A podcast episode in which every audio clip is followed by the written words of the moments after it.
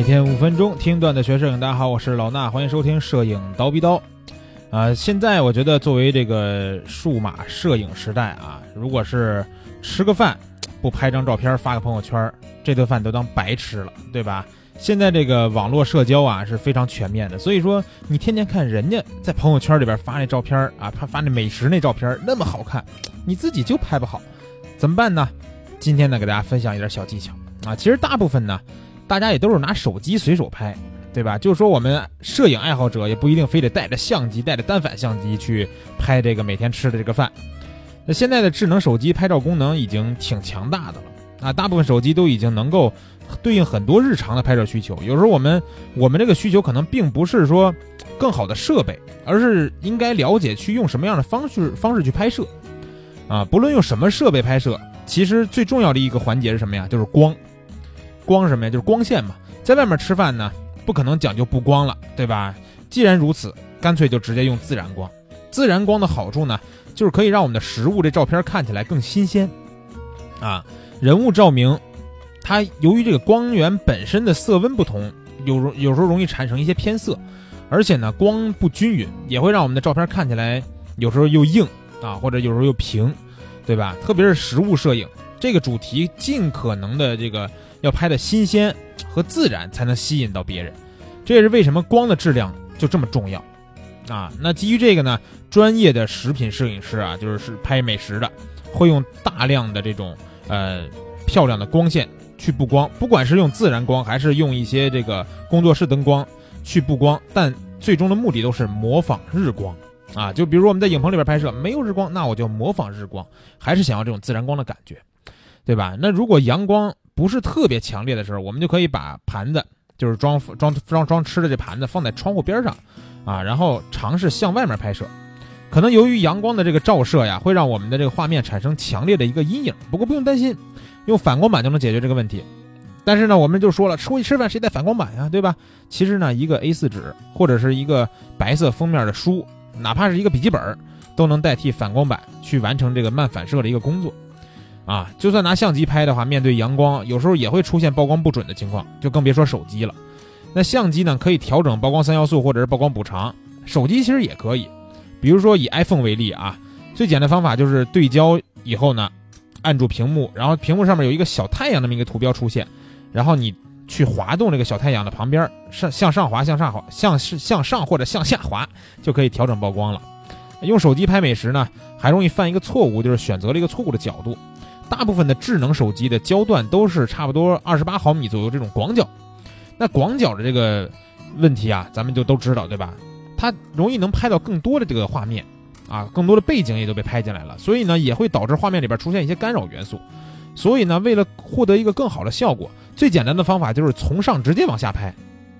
这样呢，从上往下拍是一个非常安全的拍法，因为它可以全面的去记录这个实物这个主体，包括。餐桌上的一些辅助的元素，像餐具呀、小摆设呀，啊，甚至是有些人的手，对吧？而且对于中餐这种很容易全面去表现食物的整体，它是有好处的，啊。但是对于一些堆叠而成的食物，比如立体感比较强的食物，这种方法就不奏效了。比如说什么呢？比如说汉堡，那你从上往下拍，基本只能拍到一个面包，对不对？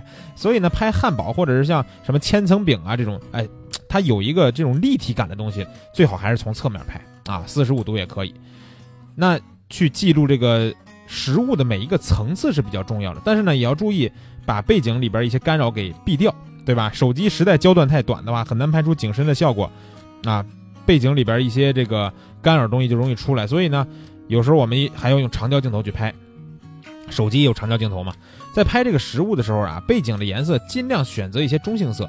因为食物才是画面的主角儿，那画这个图像里边如果有别的元素呢，都是为了支撑它而存在的。如果说背景太过于抢眼，就会降低美食在这个画面里边的吸引力。同样的道理，餐具呢也要尽量的简单，太花哨的餐具也会转移人们对于食物的一个注意力。除非呢你对你的食物非常的自信，认为啊就这盘菜甭管搭什么东西都是光芒耀眼，对吧？其实大家在网上搜一些美食摄影或者美食图片，就能看到一大堆拍美食的照片，很多很好看，也可以作为日常拍摄的参考。但是呢，有一些也会显得比较杂乱，把太多有用没用的东西都堆到这个画面里边，让环境看起来很混乱。可能有人非常喜欢这种风格，但是呢，这可能不是平时日常吃饭的样子，对吧？可能是拍菜单呢。那不管怎么样呢，选择你自己的喜好的这个风格就行啊。每一种风格都有存在的意义嘛。那在构图的时候呢，我们也要注意啊，不一定非得把食物放在画面的中间，也可以放在角落里边，对吧？然后在相对称的地方摆上一些小元素，可能是餐具呀，也可能是没有开发的这个食物呀等等，对吧？也可能是一块餐布来去平衡整个这个画面的一个质量啊。当然了。呃，也可以让这个占据画面比较大的范围的美食更突出啊，把这个美食拍得更大一些。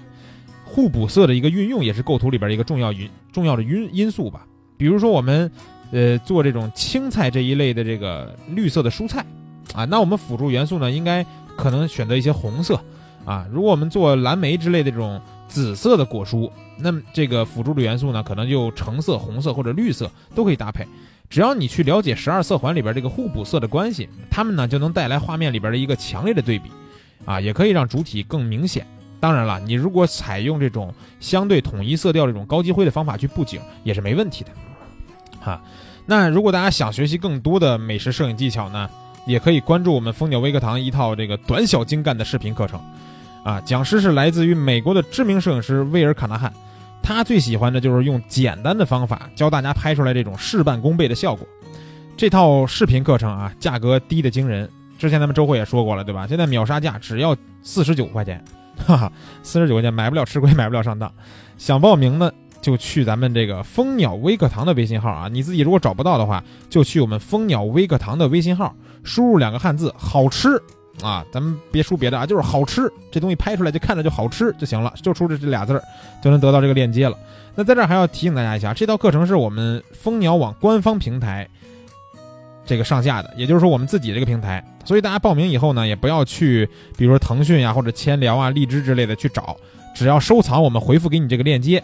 或者是你说我对于电脑操作比较熟悉，对吧？能从蜂鸟首页上找到我们微课堂那个首页也可以，或者是你直接记住这个域名啊，就是 WKT 是什么呀？就微课堂那个拼音的第一个字母 WKT 点蜂鸟全拼点 com 啊，你知道三 W 点蜂鸟点 com 这个就是 WKT 点蜂鸟点 com，直接进去呢就是我们所有官方平台的课程。好吧，那今天呢，就是给大家推荐了一些美食摄影的技巧，因为马上也中秋节了嘛，家里边难免聚餐，对吧？月饼啊，好吃的螃蟹啊什么的，学会了以后，哎，中秋节拍几张好照片晒一晒也是不错的嘛。行了，今天节目就是这些，明儿早上七点咱们不见不散。